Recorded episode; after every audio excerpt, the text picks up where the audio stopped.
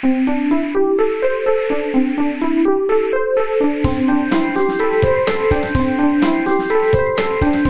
速中文，Slow Chinese。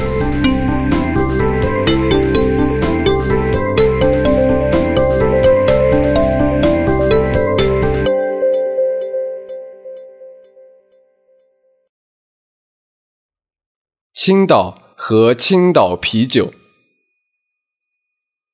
如果你问中国有什么啤酒，大部分人会首先告诉你青岛啤酒。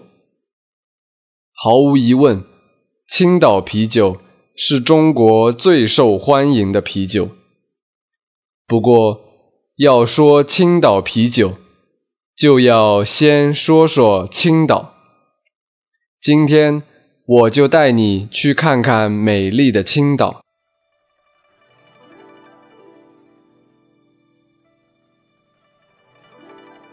青岛在山东省的东边，是一个美丽的海滨城市。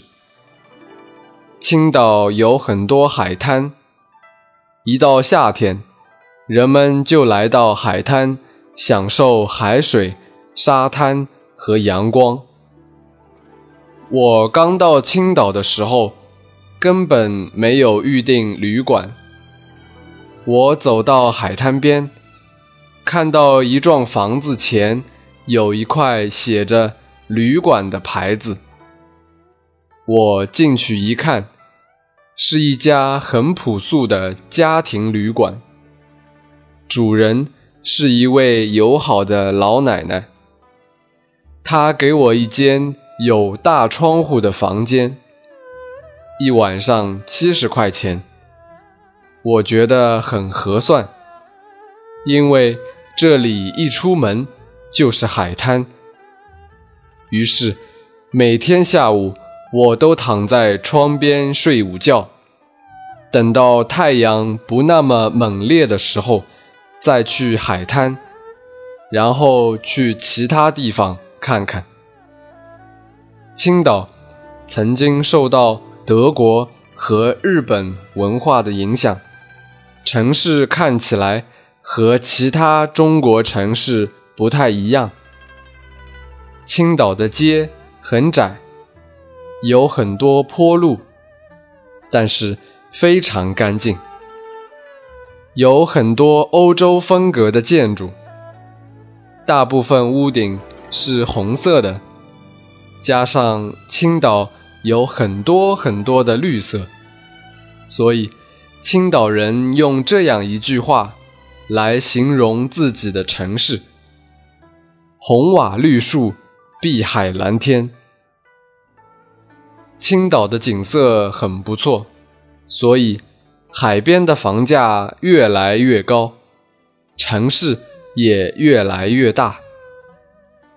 青岛有一座庙，叫做天后宫。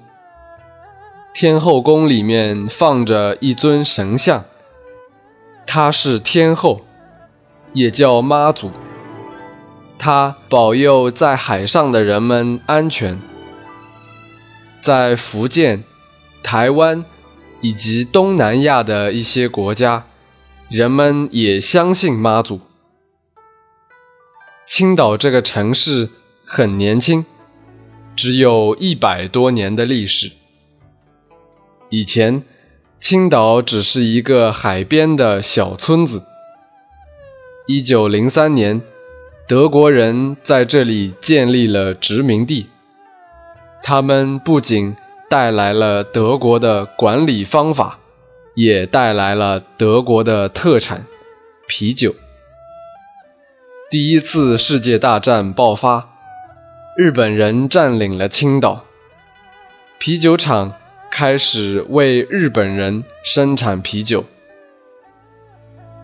第二次世界大战结束后，日本人战败，离开中国，于是青岛政府管理了这个啤酒厂。一九四九年。中华人民共和国成立，青岛啤酒厂成为国有企业。我参观了青岛啤酒博物馆。这个博物馆是用旧啤酒厂改造的，里面的东西都是真的。在里面可以了解啤酒生产的全过程，还可以免费喝啤酒。当我参观完博物馆出来的时候，脸很红很红，觉得非常不好意思。